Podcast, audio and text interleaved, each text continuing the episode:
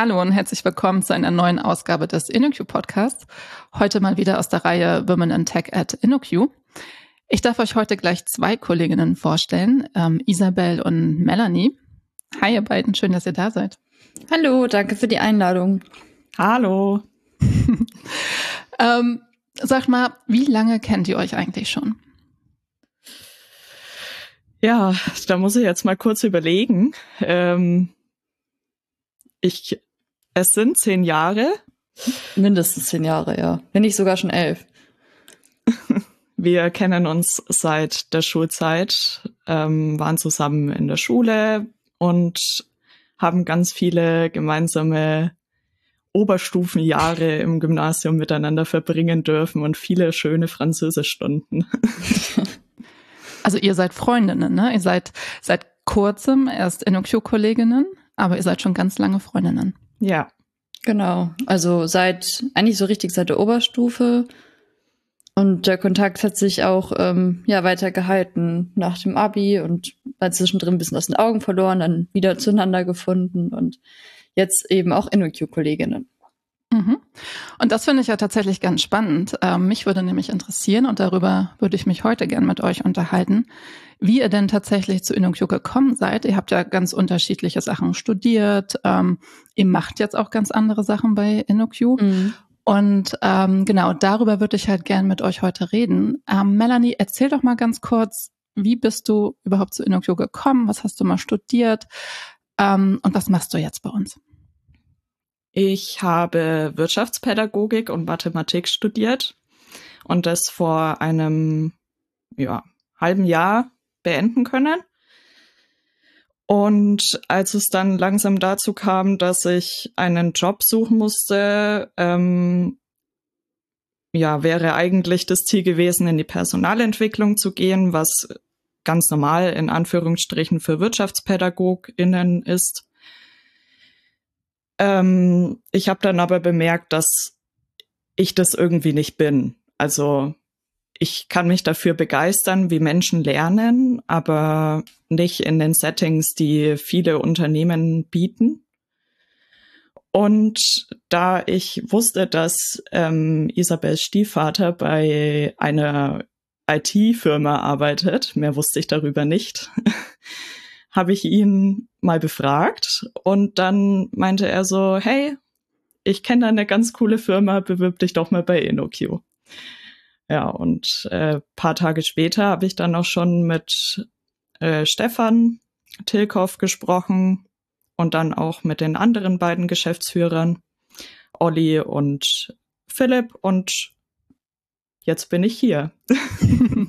und hattest, da, hattest du da schon eine Idee, was du, was du in einer IT-Beratung machen möchtest?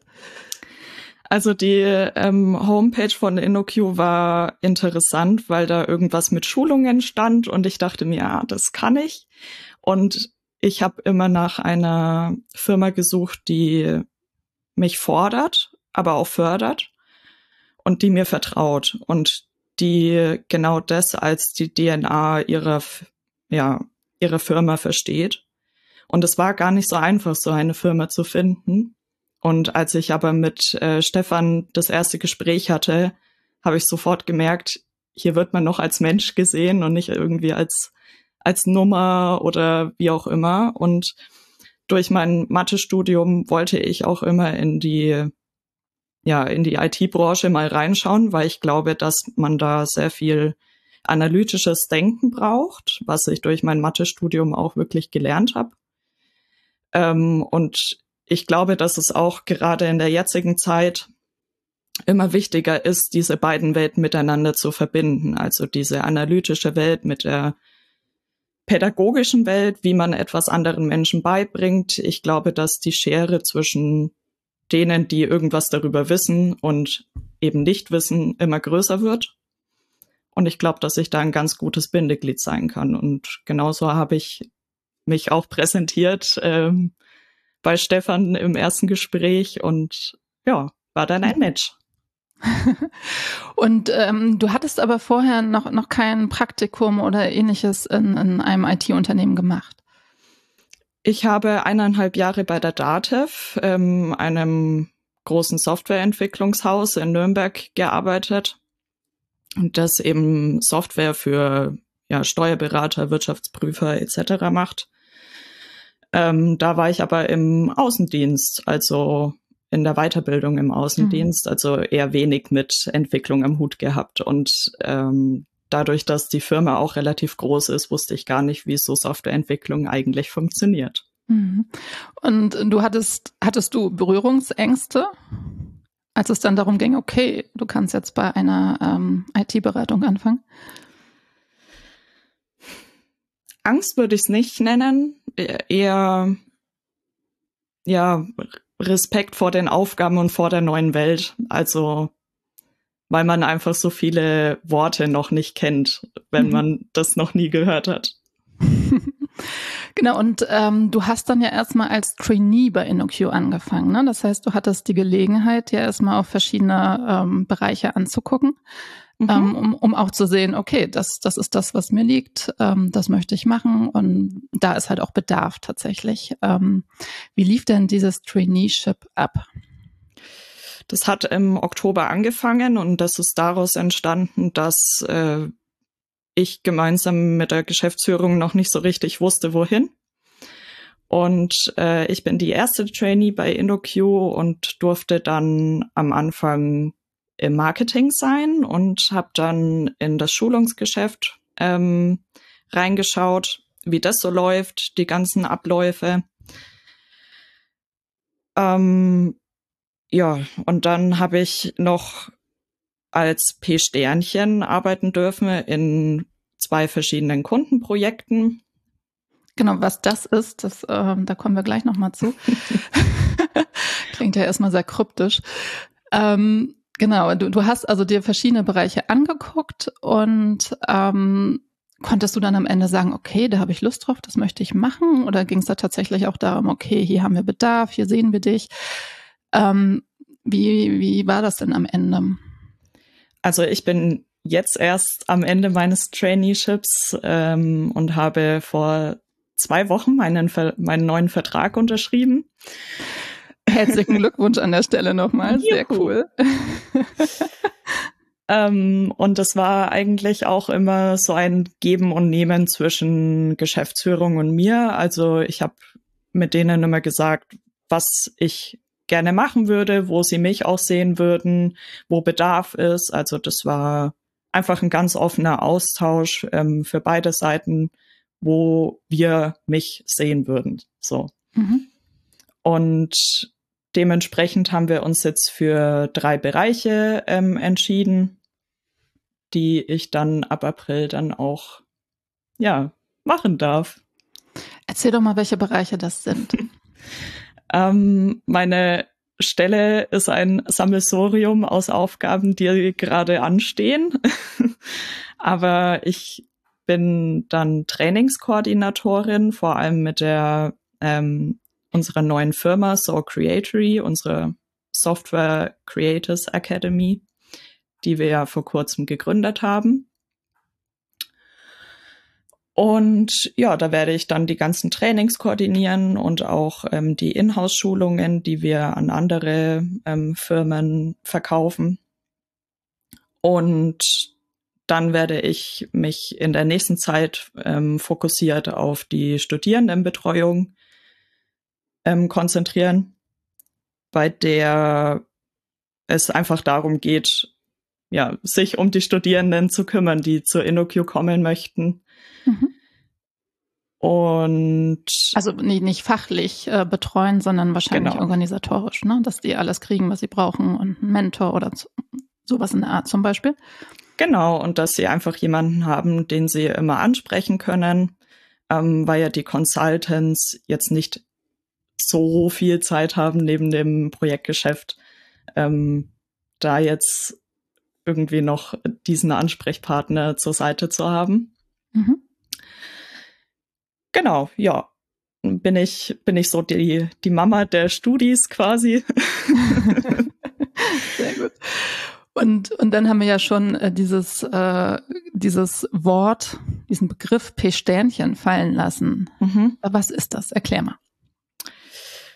Ja, P-Sternchen ist ein Begriff ähm, bei InnoQ für ja eine Stelle, die dabei unterstützt, Softwareprojekte erfolgreich aufzusetzen und Prozesse zu begleiten, also auch mit den richtigen methodischen Begleitungen und Beratungen ähm, für einen reibungslosen Projektablauf zu sorgen. Und ähm, ja, das ist ganz unterschiedlich, wie diese Stelle eben fokussiert ist. Könnte es sowohl auf der organisatorischen Ebene als auch auf der Projektebene sein. Und diese P-Sternchen können eben verschiedene Rollen in der Softwareentwicklung darstellen. Also in der agilen Welt ist es dann ein Product Owner oder ähm, Projekt- oder Produktmanager. Mhm. Kannst du mal so ein Beispiel nennen, was du da im Kundenprojekt gemacht hast, ohne mhm. zu viel zu verraten?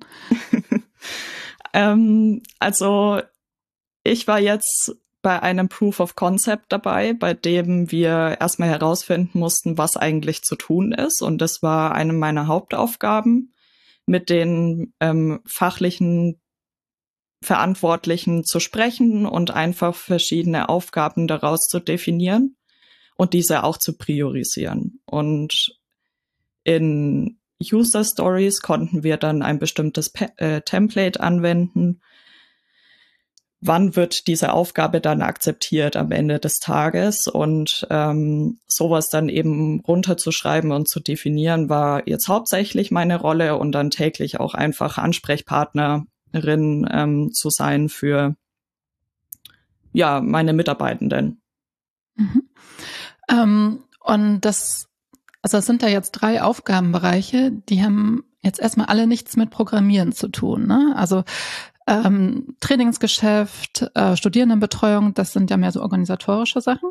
Mhm. Und P-Sternchen ist nicht Programmieren, aber Teil der Softwareentwicklung, richtig? Das ist richtig. Und genau das, das ist das Schöne und das fasziniert mich auch so daran. Und ich glaube, dass ich dadurch eben einen guten Einblick bekommen kann in diese große IT-Welt, die mir vorher einfach noch ganz unbekannt war. Mhm. Ähm, weil ich vor allem durch die Aufgaben, die ich ja zusammen mit den Verantwortlichen dann definiere, erstmal herausbekomme, was gibt's da eigentlich zu tun und welche Worte gibt's da eigentlich oder welche Use Cases ähm, und wo gibt es noch Dinge, die ich lernen kann. Und ähm, ich glaube, dass das eine, ein guter Einstieg ist. Und nebenbei versuche ich ja jetzt auch noch Programmieren zu lernen und mich dann in die in die Richtung weiterzuentwickeln. Also ist alles Step by Step. Das ist ja spannend. Äh, wie lernst du denn jetzt Programmieren? Auf eigene Faust oder hast du da Menschen, die dir dabei helfen? Kolleginnen oder Kollegen? Also ich würde sagen, jeder bei InnoQ würde mir helfen, wenn ich äh, ihn oder sie fragen würde. Ähm, ich hatte einen Kollegen, der jetzt leider gegangen ist, äh, der mir ganz, ganz viel beigebracht hat. Mhm. Ähm, mit dem habe ich auch viele Stunden beim Programmieren verbracht und er hat mir dann auch mathematische Aufgaben gegeben, die ich dann lösen durfte bei der Programmierung. Und eine andere Kollegin, die auch eine Quereinsteigerin war, inzwischen nicht mehr ist, würde ich sagen, ähm, hat mich auch an eine Lernplattform weitervermittelt, bei der ich jetzt eben HTML und CSS am Anfang lernen kann und so in die Webentwicklung einsteigen kann. Mhm. Und machst du das rein Interesse halber oder auch so mit dem Hintergedanken, okay, das hilft mir schon, ähm, hier gewisse Dinge besser zu verstehen? Beides. Also ich will das auf jeden Fall können, weil ich glaube, dass es ein wichtiger Skill ist und ich glaube, dass ich das auch echt gut kann. Mhm. Ähm, weil vor allem auch HTML sehr ja strukturiert aufgebaut ist und ähm, auch einfach zu verstehen, wie allgemein auch Webseiten gerade aufgebaut sind, das hilft einen schon. Und wenn man inmitten von ganzen IT-Fachmenschen ist, dann ist es auch mal gut zu wissen, was ein Header und ein Footer ist. genau, damit man nicht so ganz ahnungslos dasteht. Genau. ähm, ähm, Isabel, bei, bei dir also dein Werdegang ist ja ein bisschen anders, ne? Du, du hast auch ursprünglich mal was ganz anderes als Informatik studiert. Erzähl doch mal, wie hast du angefangen, wie ging es weiter und wie bist du jetzt bei InnoQ angekommen?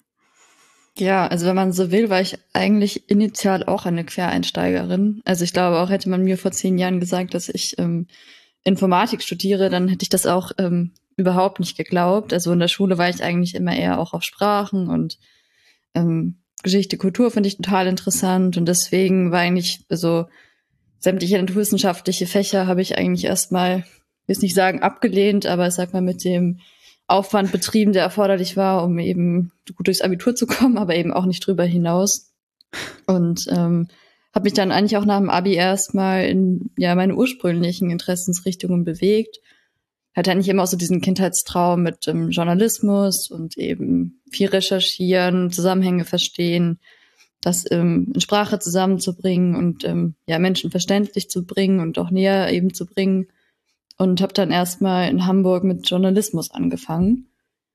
Muss sagen, dass ich da aber schon nach relativ kurzer Zeit ziemlich ernüchtert war, weil ich dann festgestellt habe, dass ich sag mal, meine Idealvorstellung von diesem Journalismusberuf irgendwie auch nicht mehr so ganz mit dem zusammenfällt, ähm, wie der Beruf auch heute aussieht. Ähm, und war dann auch erstmal so ein bisschen orientierungslos, wusste auch nicht so richtig wohin. Ähm, hatte dann das Glück, ähm, nach Berlin kommen zu können und dort im Bundestag ein Praktikum zu machen, also auch mal in diesen ja, politikwissenschaftlichen Bereich reinzuschnuppern, ähm, auch wirklich wertvolle Einblicke zu kriegen, wie ähm, Parlamentsarbeit hier so funktioniert, ähm, war auch total spannend, aber irgendwie habe ich da schon gemerkt, also ja, Journalismus und Politik, das sind irgendwie für mich, glaube ich, diese Hobbys, die ich interessant finde und spannend. Aber da habe ich dann doch irgendwie beruflich ähm, nicht die Zukunft für mich gesehen. Und ich glaube, das ist auch total gut, dass man sich einfach mal mit, weiß ich, 18, 19, wenn man im Abi ähm, fertig ist, auch erstmal ausprobiert und sich auch erstmal anschaut, ähm, ja, wie denn die Realität auch wirklich aussieht ähm, von den Dingen, die man sich immer als ähm, erstrebenswert eben auch im Kopf ähm, zusammengereimt hat. Und ich glaube, es ist auch voll okay, sich das einfach mal anzugucken und festzustellen, ähm, dass das vielleicht nicht unbedingt ähm, mit Erwartungshaltung zusammenfällt. Ja, mhm. und dann muss ich sagen, ich schon so ein bisschen in Berlin dann, weiß nicht, 19 desillusioniert und dachte mir, ja gut, also die Dinge, die ich jetzt ausprobiert habe, das war zwar irgendwie interessant und es war wichtig, das mal ausprobiert zu haben, aber irgendwie ähm, hat da was in mir gearbeitet, was mir gesagt hat, ähm, das wird alleine irgendwie nicht reichen. Ähm, das ist vielleicht nicht das, was dich wirklich glücklich macht.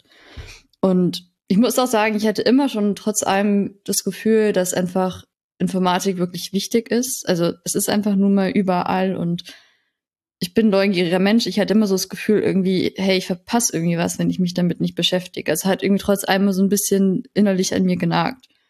Und da gab es auch so einen ausschlaggebenden Punkt, und zwar waren es diese Panama Papers. Ich weiß nicht, ob ihr euch daran noch erinnert wo ja quasi mhm. auch Journalisten mit ja eigentlich Datenanalysemethoden eben diese ähm, Steuerhinterziehungen auch geleakt haben und da eben mit Hilfe von Datenanalysen Strukturen erfasst haben.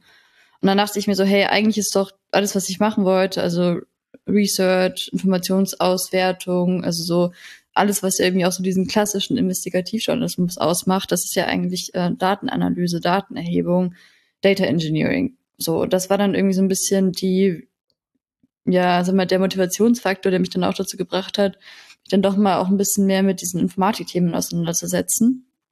Und als ich dann in Berlin war, war es so, dass ähm, ja, es gibt super viele Angebote eben auch, um bestimmt, also um gerade eben auch mehr Frauen in die IT zu bringen, dass ähm, Ruby on Rails, ähm, das ist so eine ja, freiwillige Organisation, die eben sich ganz gezielt eben auch an Frauen richtet, um die Informatik zu bringen.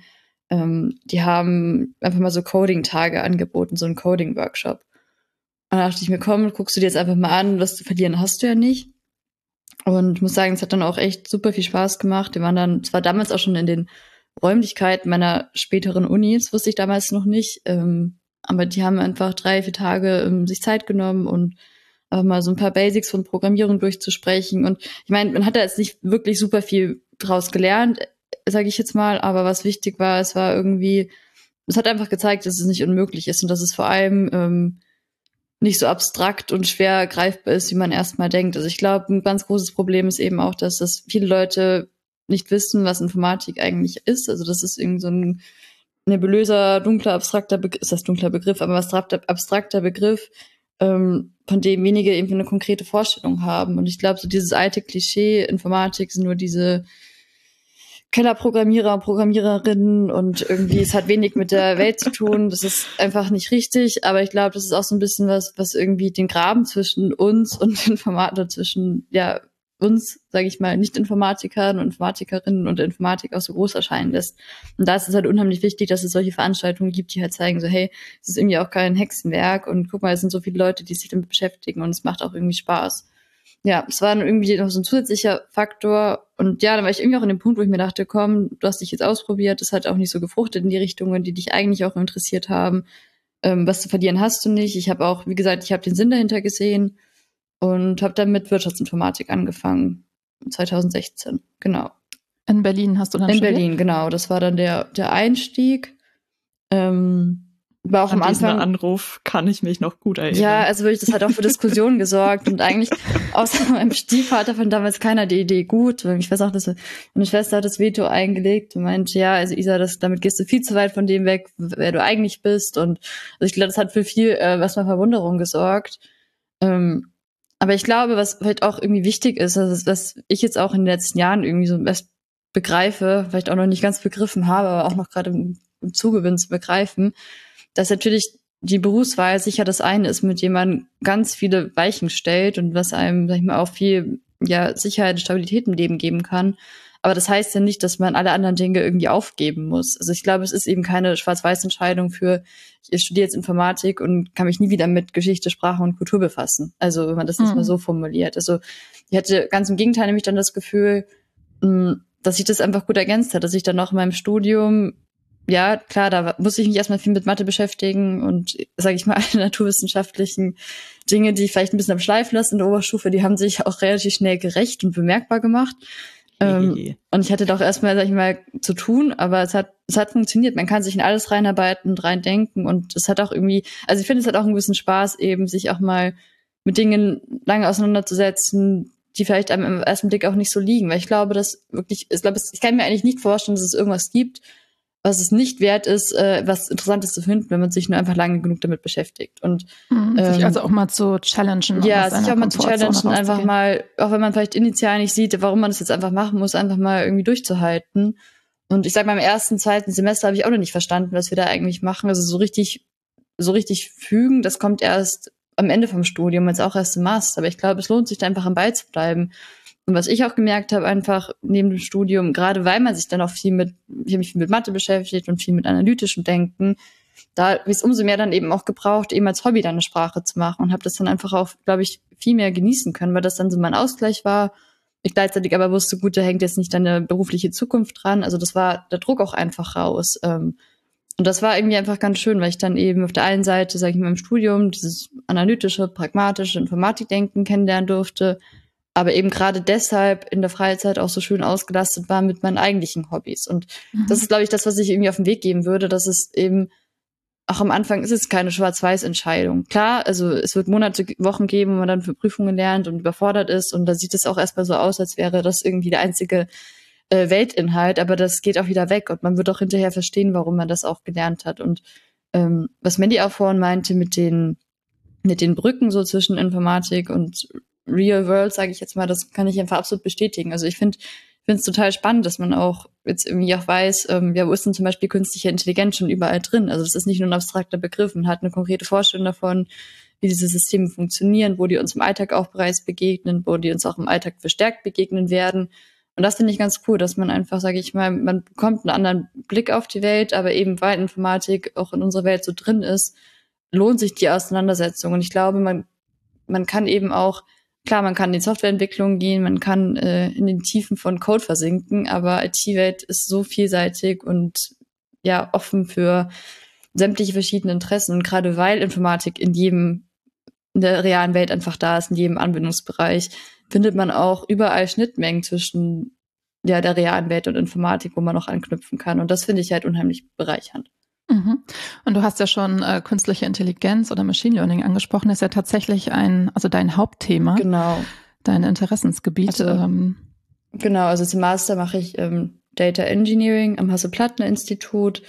Bin jetzt auch schon im letzten Mastersemester und ja, Data Engineering, da geht's eben Datenerhebung, Datenverknüpfung, Datenanalyse, Datenintegration, also alles, was mit Daten zu tun hat, das haben wir jetzt auch wirklich ähm, rauf und runter gemacht in den letzten zwei Jahren. Und das hat natürlich nochmal viel, ähm, also das hat mir wirklich auch total Spaß gemacht, weil das eigentlich im Prinzip genau das ist, was, was mich auch initial im Journalismus so gereizt hat, eben, was ich auch vorhin mhm. schon meinte, eben diesen Datenauswertungen. Und ja, ich finde gerade eben das KI-Thema finde ich für mich ähm, super spannend. Und das ist auch, was ich bei InnoQ ja auch viel mache, jetzt ähm, in meiner Werkstudentenstelle und ähm, das sehe ich auf jeden genau, Fall. Genau, du bist genau. nämlich Werkstudentin. Genau, das, ich, das, das haben wir noch gar nicht gesagt. Das haben wir noch gar nicht gesagt.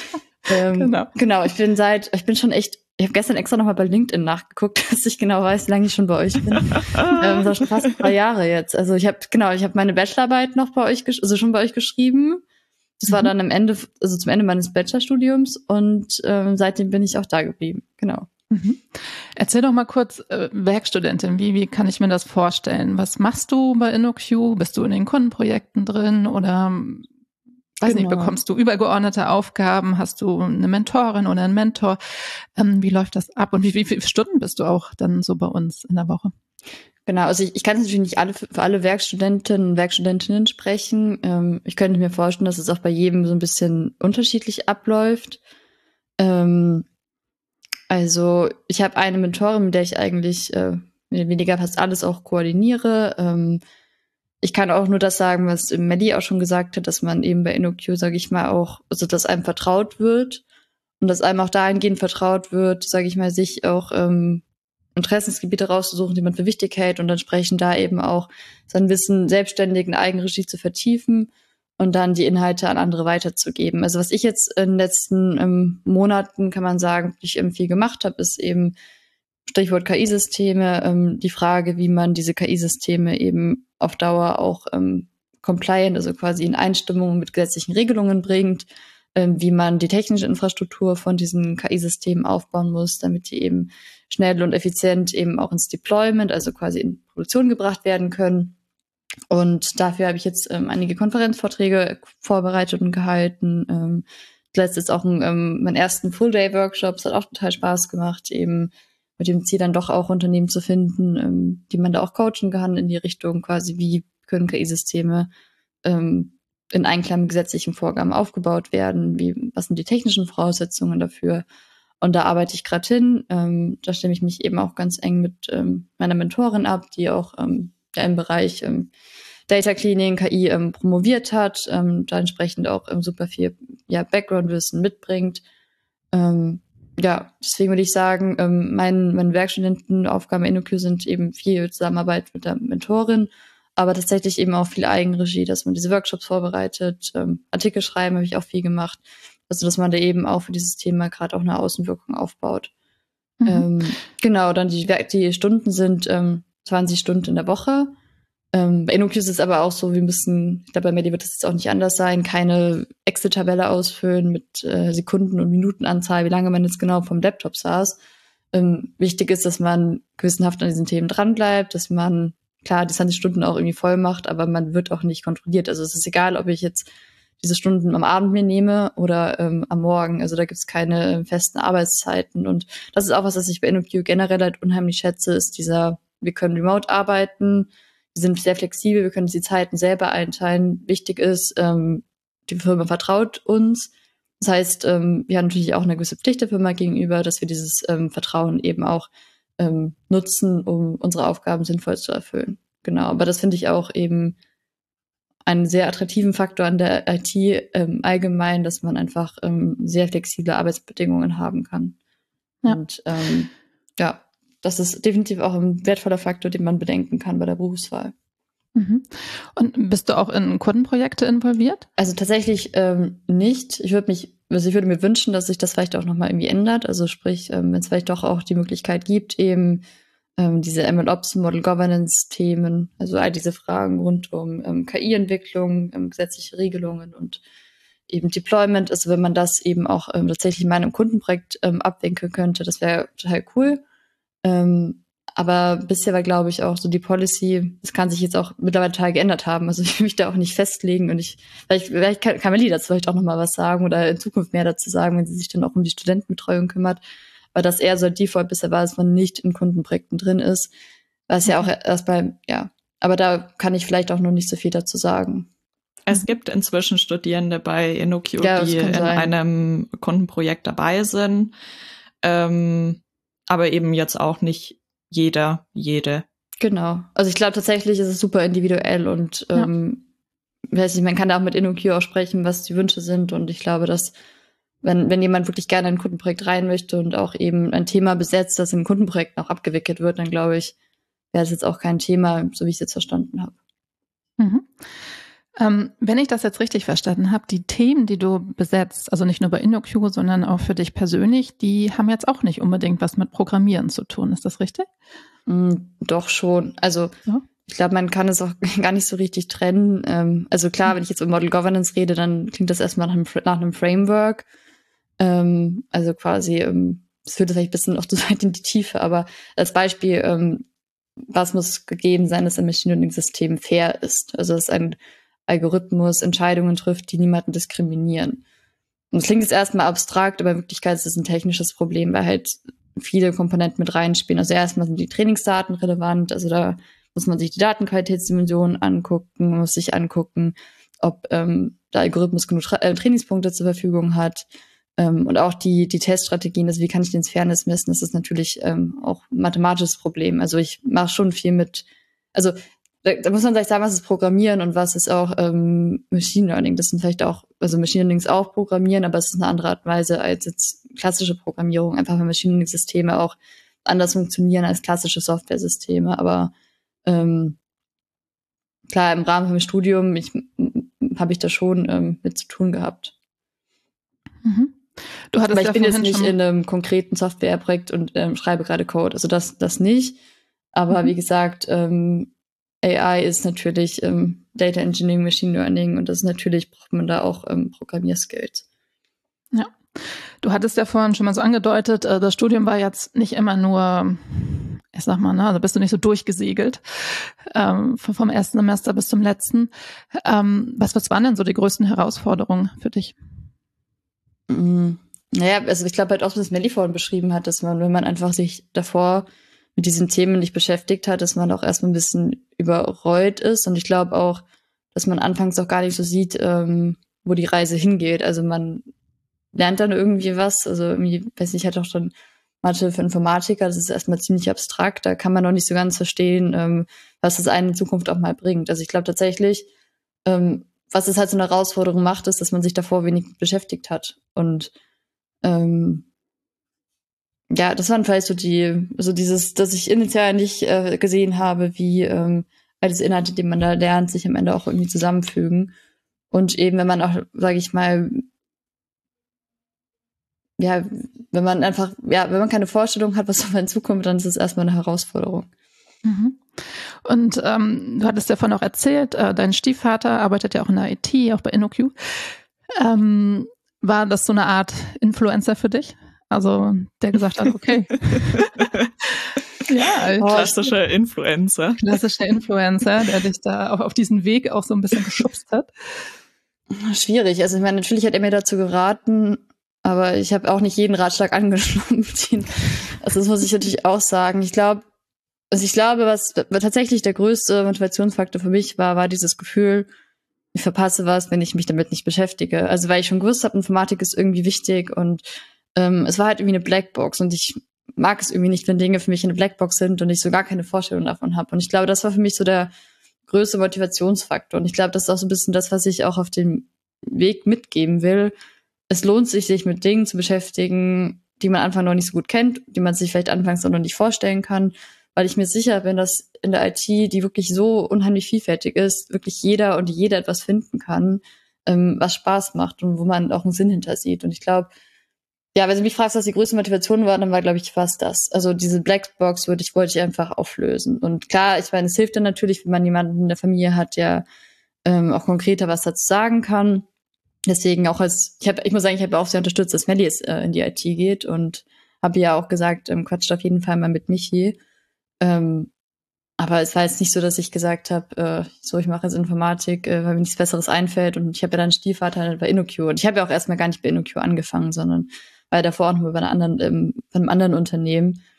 Aber wie gesagt, ich glaube, der größte Motivationsfaktor ist tatsächlich dieses, diese Blackbox, die man einfach irgendwie auch auflösen will. Ja, da mhm. kann ich dir zustimmen. Ist ja auch immer ganz spannend. Ne? Man kann natürlich so, also na, wenn ich so zurückdenke, Schulabschluss, was mache ich, dann tendiert man ja oft auch dazu, einfach das zu machen, was, was man eh schon kann. Ne? Man denkt, daraus mache ich jetzt einen Beruf.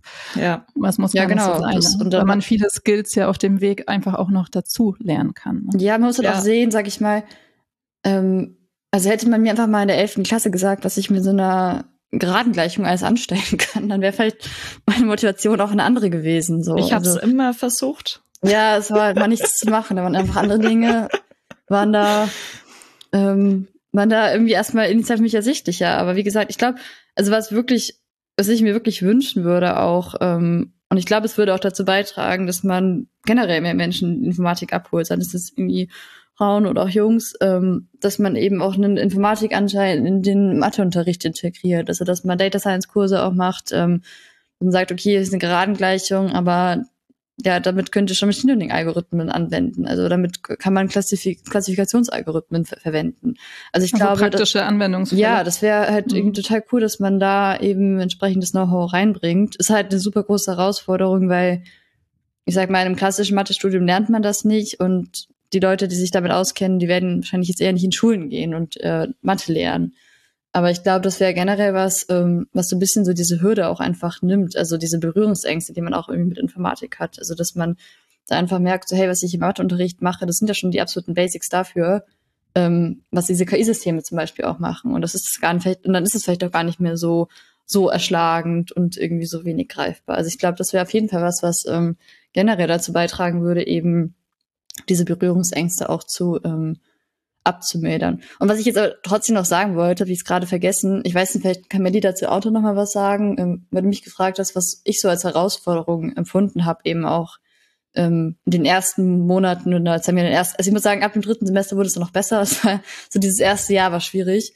Ähm, aber das ist natürlich schon auch dieses Gefühl und ich denke, ich, ob Melly mir da zustimmen wird, mal gucken. Aber das man schon irgendwie denkt, es ist nicht für Frauen und man sitzt da halt auch nur mit wenigen Frauen in den Hörsälen und in den Kursen und ähm, ich glaube schon, dass es schon diesen Bias gibt eben auch, dass ähm, die Jungs können super gut Naturwissenschaften und die Mädels machen halt Sprachen und Geschichte ganz gut und Sozialkunde. Und das ist schon was, was äh, irgendwie auch mitgegeben wird. Und ich ertappe mich heute noch dabei, obwohl ich es besser weiß und obwohl ich jetzt auch schon in einem sichereren Satten sitze, jetzt mit meinem letzten Mastersemester, dass man sich manchmal schon denkt, auch jetzt gerade äh, in Corona in den Zoom-Meetings ähm, kriegt man die Teilnehmerliste von den Kursen äh, und, und sieht einfach nur ja mehr oder weniger männliche Vornamen erstmal. Also und das ist schon was, wo man mhm. also wo ich mich heute noch ertappe, zu sagen, okay, irgendwie, dass man sich von dieser Dominanz, Dominanz auch nicht erschlagen lässt. Und dass man sich einfach erinnert, so, hey, wie Frauen können das auch. Und dann denke ich mir mal schon, ähm, da muss was passieren, dass man eben auch, ja, sag ich mal, diese Klischees auch ein bisschen aufweicht. Das ähm, muss ja eigentlich schon im, ja, in der Schulzeit passieren, weil ist ja nicht so, dass irgendwie, weiß ich nicht, genauso viele Frauen wie Männer anfangen, Informatik zu studieren und dann lassen ja, das einfach, Schule, weil sie rausfinden, dass das nichts für sie ist, sondern es steigen von Anfang an weniger ein. Mhm. Ja, in, in, der Schule, auch, auch in Büchern, einfach auch mehr im Alltag. Also ich hatte tatsächlich auch mit Melly vor, ich glaube, vor ein paar Monaten schon gesprochen, um diesen Girls Day.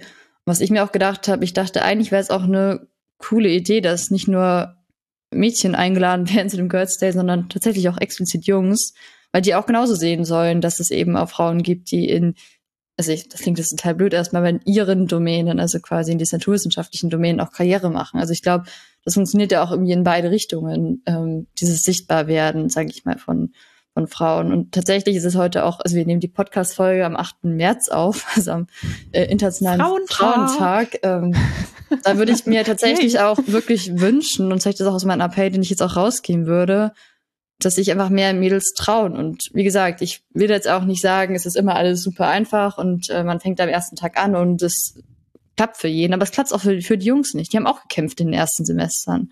Also ja. Ähm, und ich glaube, also ich würde mir wirklich wünschen, wir reden viel auch über Gleichstellung und ähm, Frauenrechte und das ist nicht auch alles super wichtig. Aber ich glaube, je mehr Frauen wir in Naturwissenschaften kriegen, desto besser ist unsere Verhandlungsgrundlage. Also je mehr wir dort mitmischen, je mehr wir dort sichtbar werden, ähm, ja, desto, desto, ja, desto besser ist die Verhandlungsgrundlage, um eben auch ähm, mehr, mehr Teilhabe auch zu fordern. Das klingt vielleicht irgendwie traurig, aber irgendwo ist es ja auch so. Und da würde ich mir einfach wirklich wünschen, dass mehr Mädels einfach den Mut haben und sagen, hey, ich probiere es jetzt einfach mal. Und wie gesagt, es ist keine Schwarz-Weiß-Lebensentscheidung. Ähm, selbst wenn man da noch andere Interessen, andere Hobbys hat, das, das geht ja erstmal nicht weg. Also im Gegenteil, man genießt die vielleicht noch viel, viel mehr, aber man weiß, denkt nicht der Lebensunterhalt dran, ähm, es ist ein schöner Ausgleich zu den analytischen Dingen, die man hat. Ähm, ja, ich weiß nicht, Maddie, was meinst du? Es ist, also es gehört wirklich sehr viel Mut dazu, aber es lohnt sich auch, weil man eine andere Welt kennenlernt, bis, also die ich bis vor paar Monaten auch ja, einfach voll. nicht kannte.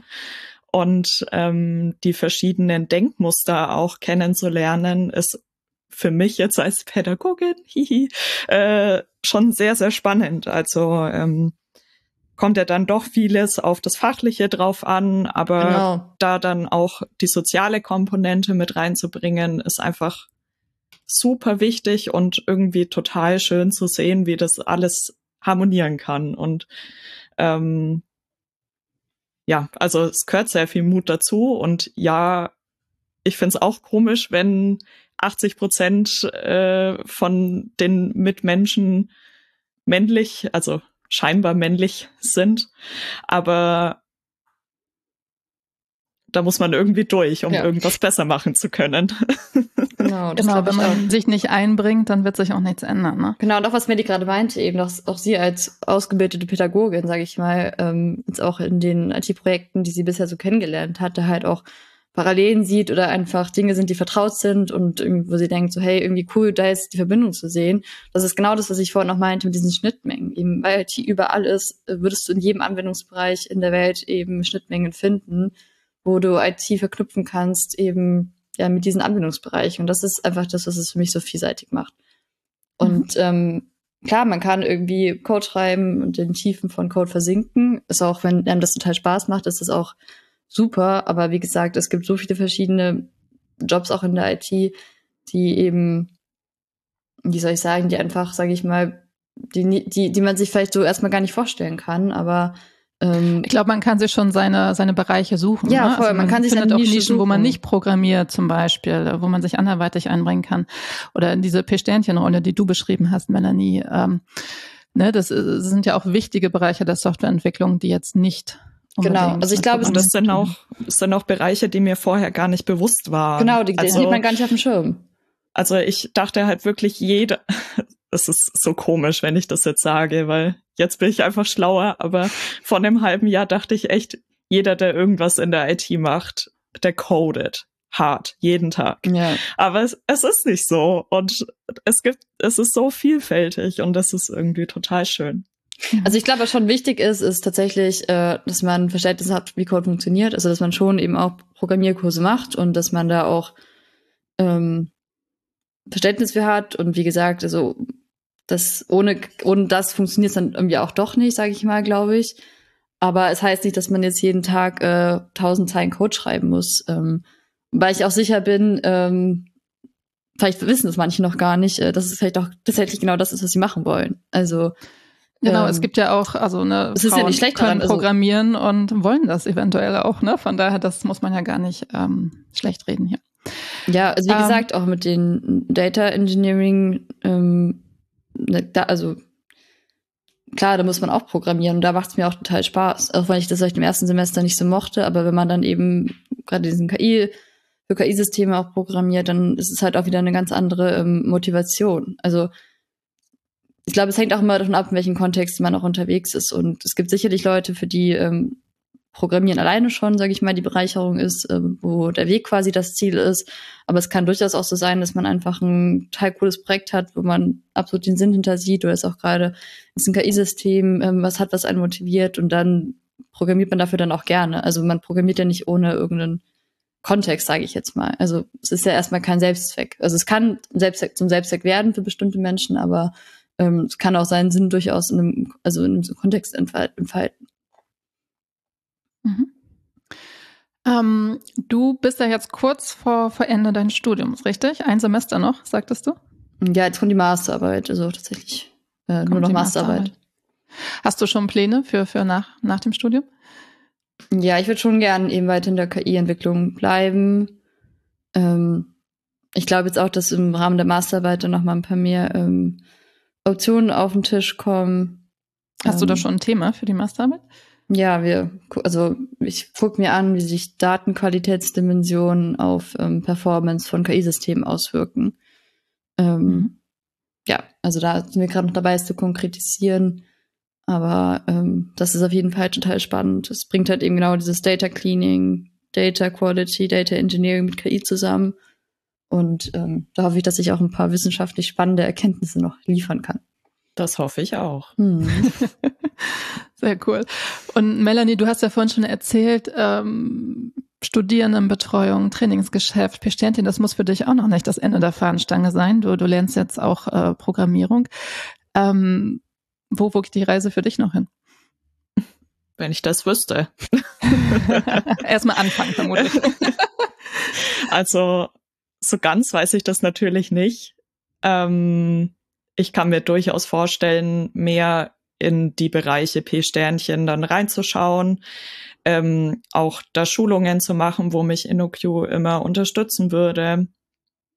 Ähm, ja, und vielleicht auch irgendwann, wenn ich die ganze IT-Welt äh, besser kenne, vielleicht sogar mal Principal Consultant zu werden. Das wäre schon das wäre das Ende der Fahnenstange. Da wäre ich schon sehr, sehr stolz auf vielleicht, mich. Vielleicht für ein Jahr das Ende der Fahnenstange, dann geht's weiter.